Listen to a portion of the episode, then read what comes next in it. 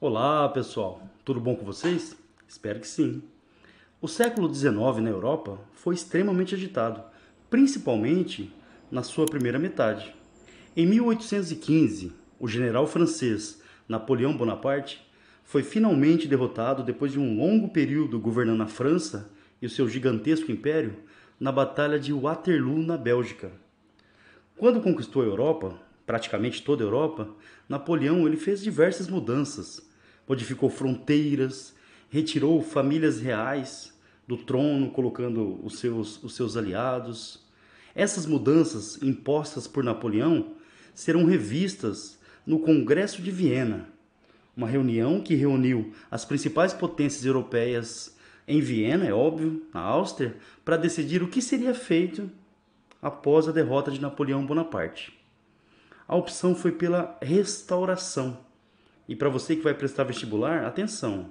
O Congresso de Viena, ele decidiu pela restauração, seguindo o princípio da legitimidade, ou seja, aquelas famílias reais que foram retiradas do poder, elas voltariam. Além disso, as grandes potências acabaram influenciando em vários territórios, provocando vários movimentos liberais e nacionalistas. Hoje, pessoal, é dia de revoluções europeias no século XIX os ventos liberais vão varrer a Europa. Vamos lá?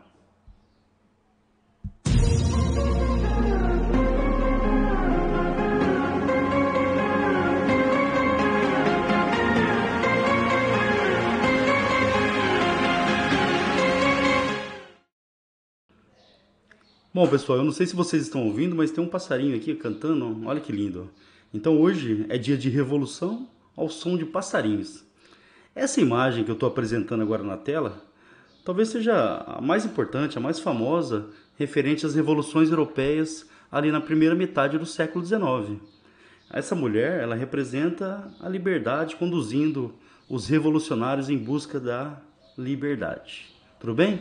Outra coisa importante, para que vocês compreendam bem mesmo esse contexto, é muito importante que vocês assistam às aulas anteriores que eu vou deixar aqui, ó eu não sei que lado que é, o, card, o cardzinho que leva para a Revolução Francesa e também para o período napoleônico. Para compreender bem mesmo esse período, é muito importante que você assista essas aulas, tá? Bom, como eu falei agora há pouco, em 1815 foi feito em Viena a, o Congresso de Viena, que foi uma reunião organizada pelas principais potências da época, justamente para decidir o que seria feito após a derrota de Napoleão Bonaparte. Lembrando, Napoleão ele fez várias alterações na Europa, modificou fronteiras, retirou famílias reais né, do poder, colocando seus aliados. O que, que ficou decidido em Viena? Restauração. Então essa palavra é muito importante. Ó. Os regimes absolutistas, ou o antigo regime, esses regimes que foram retirados do poder durante o período napoleônico, eles seriam restaurados. E qual que seria o princípio? O princípio da legitimidade. As famílias reais que foram retiradas do poder, elas voltariam. Além da restauração, seguindo o princípio da legitimidade, no Congresso de Viena foi criado um gigantesco exército chamado de Santa Aliança. Esse exército ele tinha uma finalidade principal: impedir que qualquer revolução parecida com a francesa voltasse a acontecer impedir que qualquer movimento liberal que contestasse o regime absolutista, o antigo regime, voltasse a acontecer. Por exemplo, na França, a família real foi restaurada. Para quem já assistiu a aula sobre Revolução Francesa, eu recomendo que assistam. Durante a Revolução, Luís XVI, acusado de traição, ele foi condenado à morte. Dá uma olhada na imagem. Condenado à morte na guilhotina, teve a cabeça cortada. Quem vai assumir o poder na França é Luís XVIII, da família de Bourbon, a mesma família de Luís XVI, que, como eu disse agora há pouco, teve a cabeça cortada durante a Revolução Francesa. Ele vai governar entre 1814 e 1824. Lembrando que nesse período teve ainda o governo dos 100 dias de Napoleão Bonaparte, até que ele foi finalmente derrotado na Batalha de Waterloo. Então, Arredondando, ele governou de 1814 até a sua morte em 1824. Lembrando, esse foi o último rei francês que governou até a morte. Durante o seu, seu reinado foi assinado o segundo Tratado de Paris, né, uma continuação do primeiro tratado. Esse tratado ele determinava as punições que a França receberia devido às invasões napoleônicas ou às guerras napoleônicas, certo? Então vamos a elas. Atenção, hein, pessoal, anotando no caderninho. A França ficou reduzida às fronteiras de 1789, ali 1790, ou seja, antes da Revolução Francesa, teve que pagar indenização de 700 milhões de francos para os países que foram invadidos. Então, a França ela teve que ressarcir esses prejuízos. Esse ponto é muito importante. Teve que devolver também os tesouros artísticos que foram roubados. Durante as invasões na, napoleônicas, muitas obras de, arte foram levadas para a França. E a França também foi condenada a devolver essas obras. Outro ponto de atenção. Além disso, o norte da França ficaria ocupado por tropas estrangeiras durante cinco anos e seria a França que teria que pagar o custo dessa ocupação.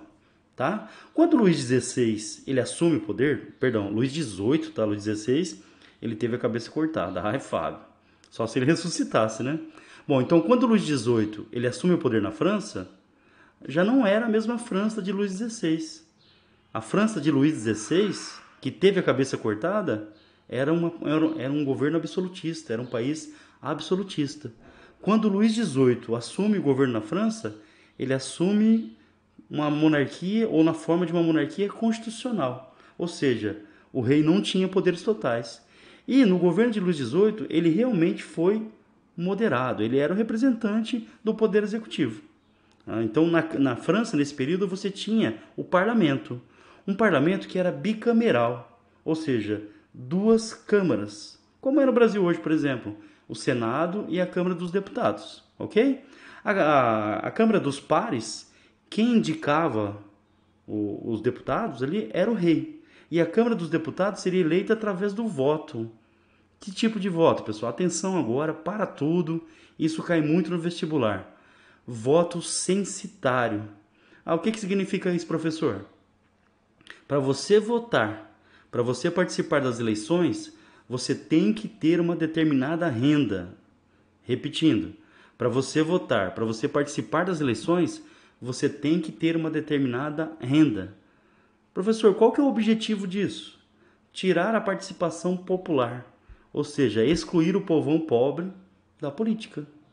Ok? Outra coisa importante, ó. dentro da França, a gente tinha três grupos que, é, políticos né, que concorriam ali para tomar o poder. Aqueles que eram defensores do absolutismo, ou seja, queriam que voltasse o absolutismo na França. Os bonapartistas, que queriam a volta de Napoleão Bonaparte, lembrando que Napoleão ele tinha muito status na França, então uma boa parte da, da população apoiava a volta de Napoleão Bonaparte, e aqueles, entre aspas, tá, os chamados radicais, que defendiam os ideais da Revolução Francesa. Ou seja, as ideias iluministas, liberdade, igualdade, fraternidade, lei igual para todos, direito à propriedade, fim dos privilégios da nobreza e do clero. Esses eram os radicais. Então, só repetindo, ó, nesse contexto, né, no, ali no século XIX, quando na, Luís XVIII assume o poder na França, a gente tem uma conjuntura política bem dividida. Aqueles que defendiam o absolutismo aqueles que defendiam a volta de Napoleão Bonaparte, os bonapartistas, e os chamados radicais, que defendiam os ideais da Revolução Francesa. Tudo bem, pessoal? Bom, Luís, Luís XVIII, ele não teve filhos. Nossa, eu estou pensando em Luís XVI, né? O Luís XVIII, ele não teve filhos. Então, quando ele morre, ele vai ser sucedido, tá? Pelo direito aí hereditário, pelo seu irmão, Carlos X. Tudo bem, pessoal? Então, ó, XVIII ele não tinha filhos, então ele vai ser substituído pelo Carlos. O Carlos também conhecido como Conde de Artois. O Carlos ele vai governar de 1824 até 1830. Atenção agora. Enquanto Luís XVIII foi um governante moderado, é, que tentou seguir ali as regras constitucionais, o Carlos ele vai tentar restaurar o absolutismo de direito divino na França. Ou seja, ele vai tentar restaurar o antigo regime. Primeira medida importante: indenizou os nobres que fugiram da França durante a Revolução Francesa. Ou seja, os prejuízos que esses nobres teriam sofrido, o governo arcou com esses prejuízos, obviamente utilizando o dinheiro dos impostos. A burguesia, já importante nessa época, muito influente, ela foi deixada de lado. Outra coisa, vai determinar a censura nos meios de comunicação. A imprensa passa a ser controlada. E mais um ponto polêmico: ampliou a participação da Igreja Católica nas instituições educacionais, que era uma das marcas aí dos governos absolutistas. Obviamente que todas essas medidas autoritárias tomadas por Carlos X desagradaram principalmente a burguesia. Afinal, ele estava privilegiando os nobres e tentando restaurar o antigo regime, o governo absolutista na França, depois da Revolução Francesa. Será que tinha espaço para isso? Acho que não. Em 1827, os liberais, ou seja, representantes da burguesia, eles venceram as eleições legislativas, ou seja, a Câmara dos Deputados ela passou a ser dominada pela burguesia, que entrou em conflito com o rei, principalmente devido às suas medidas autoritárias. Em 1830, o que, que o rei fez? Ele dissolveu a Câmara, ele fechou a Câmara e convocou novas eleições. Ah, então o rei deve ter pensado assim, né? Eu convoco novas eleições e os meus aliados vencerão essas eleições. Só que não, não deu certo a, a burguesia, os representantes da burguesia e do pensamento liberal também venceram essas eleições. No dia 25 de julho de 1830, o Carlos X ele vai decretar as ordenanças ou ordenações de julho. Pessoal, repetindo, no dia 25 de julho de 1930, o Carlos ele vai decretar as ordenanças ou ordenações de julho. Olha só o que, que essas, esse decreto do rei fazia suprimia a liberdade de imprensa, que já era restrita, anulava as últimas eleições e novamente dissolvia a Câmara eleita, que era de maioria liberal, permitia ao rei governar por decretos, que é uma característica marcante dos governos autoritários. Essas ordenações de julho coincidiram com a grave crise econômica, ou seja, a França estava passando por uma crise econômica muito grave. Além disso, o rei passa a tomar várias medidas autoritárias, ou seja, o fermento para a revolução está colocado. Nos dias 27, 28 e 29 de julho, conhecida, atenção no vestibular, os três dias gloriosos, então 27, 28 e 29 de julho. Só uma curiosidade, né, pessoal? De novo no, no mês de julho. A Revolução Francesa ela tem início com a queda da Bastilha, que aconteceu no dia 14 de julho de 1789. Então, nos dias 27, 28 e 29 de julho, conhecidos na história como os Três Dias Gloriosos, o povo de Paris, liderado pela burguesia de novo, assim como na Revolução Francesa, fizeram uma série de levantes contra o Carlos X. Então, várias barricadas espalhadas pela cidade, ou seja, o clima de, de revolução estava espalhado pela cidade de Paris. Obviamente que o Carlos tentou jogar a Guarda Nacional contra os revolucionários, mas a Guarda Nacional acabou se unindo aos revoltosos contra Carlos X, Carlos X né, e as suas medidas autoritárias. Diante da pressão, da, situação de tensão na França, o Carlos ele abdicou o trono. Tá? Então ele não aguentou a pressão, ele acabou se, se exilando na Inglaterra. Tá? E a burguesia? A burguesia acaba de derrubar mais um rei na França. Lembrando que durante a Revolução Francesa, Luís XVI ele não foi só derrubado, como ele foi executado pelos revolucionários. Mas a burguesia, temendo que a revolução, essa nova revolução de 1830, ela ficasse muito radical, ou seja, muito popular, atendendo aos anseios populares, a burguesia ela resolveu tomar conta da situação. Para evitar então uma radicalização ou uma grande influência da população pobre na revolução, a burguesia apoiou que Luís Felipe de Orleans, que vai ficar conhecido na história como o rei burguês, assumisse o trono. Então a alta burguesia, os banqueiros, os burgueses mais ricos, eles apoiaram um outro nobre, Luís Felipe de Orleans, que vai acabar entrando para a história como o rei burguês para assumir o trono francês. Só que é o seguinte, Luís Felipe, ele vai assumir a França sob uma monarquia constitucional, ou seja, o rei também deverá seguir as leis. Na prática, a burguesia os banqueiros passaram a governar a França. O Luiz Felipe, quando ele assume o trono, ele vai extinguir uma série de medidas que foram adotadas pelo Carlos X. né, aquelas medidas de caráter absolutistas, certo? Esses acontecimentos que, que, que rolaram na França, eles acabaram inspirando vários movimentos pelo continente europeu. Por exemplo, na Bélgica. A Bélgica, durante o Congresso de Viena, ela acabou ficando sob o controle da Holanda, formando o, o que seria um reino artificial, o reino dos Países Baixos. Então a Bélgica passou a ser controlada pela Holanda. Só que olha a diferença entre os povos. Pessoal, é muito importante o textinho para ajudar vocês nas anotações, tá?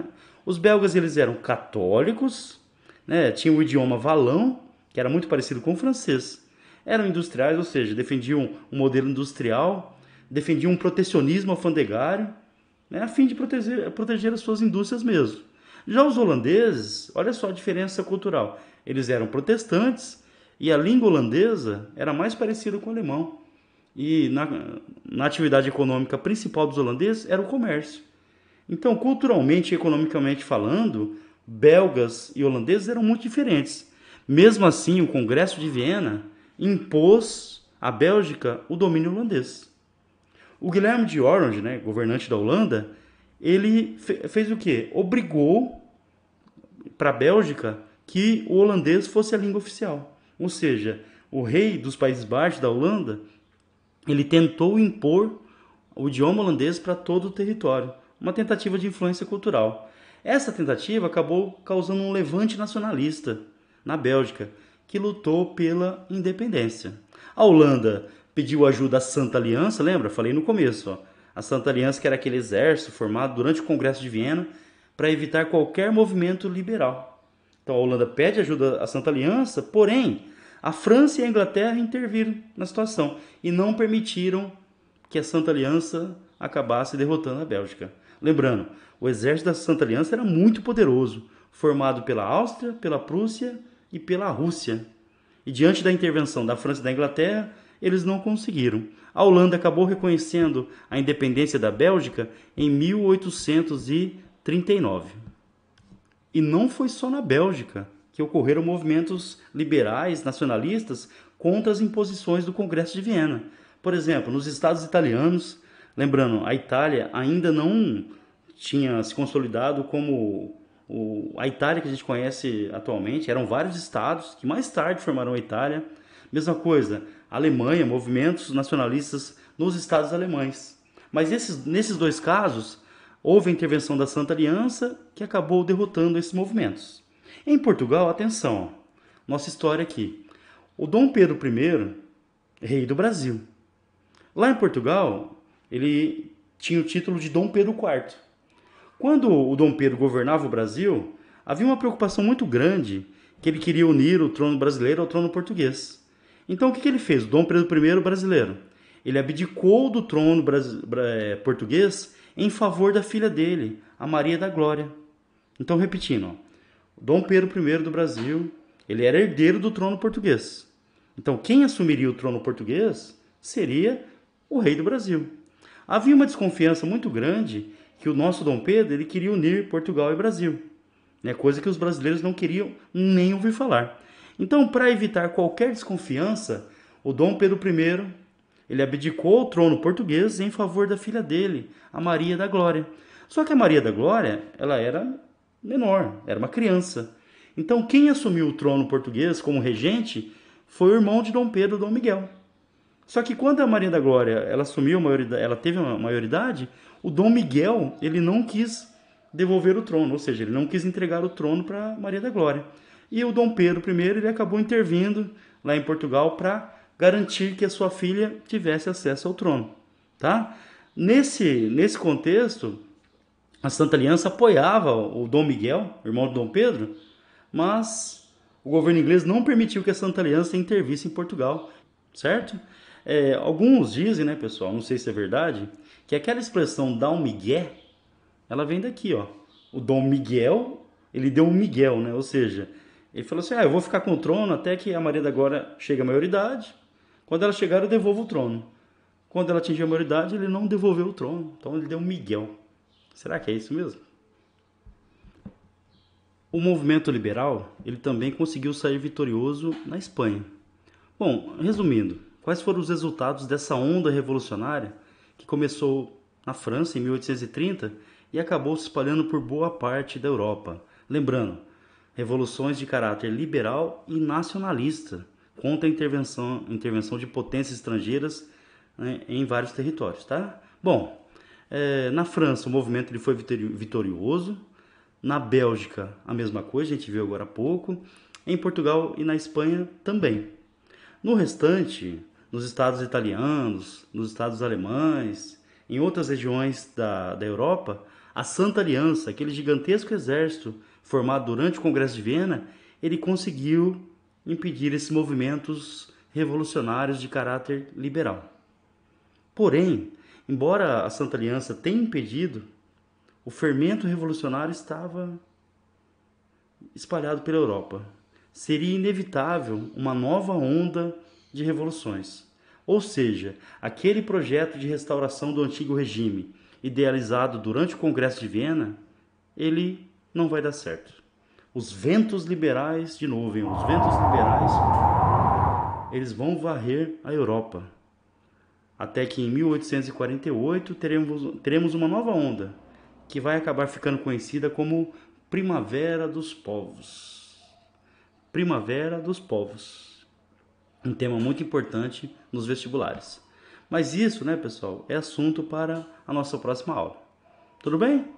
Então, lembrando, qualquer dúvida sobre o período né, ou sobre as outras videoaulas, pode mandar a questão aqui nos nossos canais, Facebook, Instagram, Twitter ou aqui mesmo na descrição do vídeo do YouTube. Tudo bem? Então, pessoal, obrigado pela, pela presença aí. Compartilhe o canal, dá um like, inscreva-se e vamos juntos construir a história. Obrigado. Tchau.